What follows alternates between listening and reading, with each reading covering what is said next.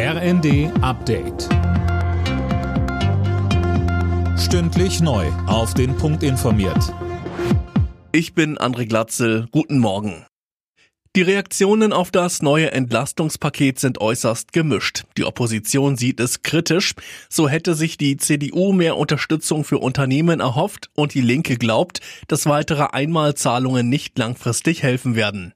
Bundesfinanzminister Lindner freut sich dagegen vor allem über eine Sache. Er sagte im ZDF, ich bin froh, dass es gelungen ist, die die Steuererhöhungen der kalten Progression, dass das in diesem Paket drin ist.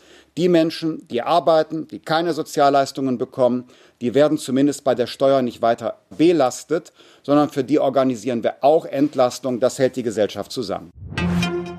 Der Großbrand am Brocken im Harz hat sich in der Nacht nicht weiter ausgebreitet. Das hat ein Sprecher des Landkreises erklärt.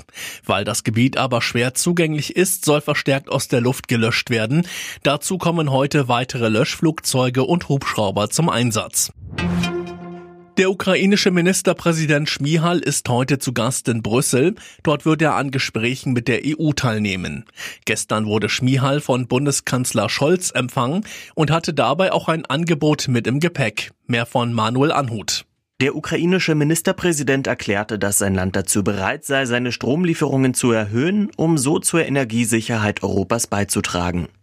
Wichtig dafür sei allerdings, das von russischen Truppen besetzte Atomkraftwerk Saporischia zu entmilitarisieren, sagte Schmihal. Er schlug dafür eine gemeinsame Mission der EU und UNO vor. Borussia Mönchengladbach hat die erste Saisonniederlage kassiert. Endstand gegen Mainz 0 zu 1. Außerdem hat die Berliner Hertha mit 2 zu 0 gegen Augsburg gewonnen. Am Abend ist die zweite Runde des DFB-Pokals ausgelost worden. Titelverteidiger RB Leipzig trifft auf den HSV. Im bayerischen Derby empfängt Augsburg den FC Bayern. Alle Nachrichten auf rnd.de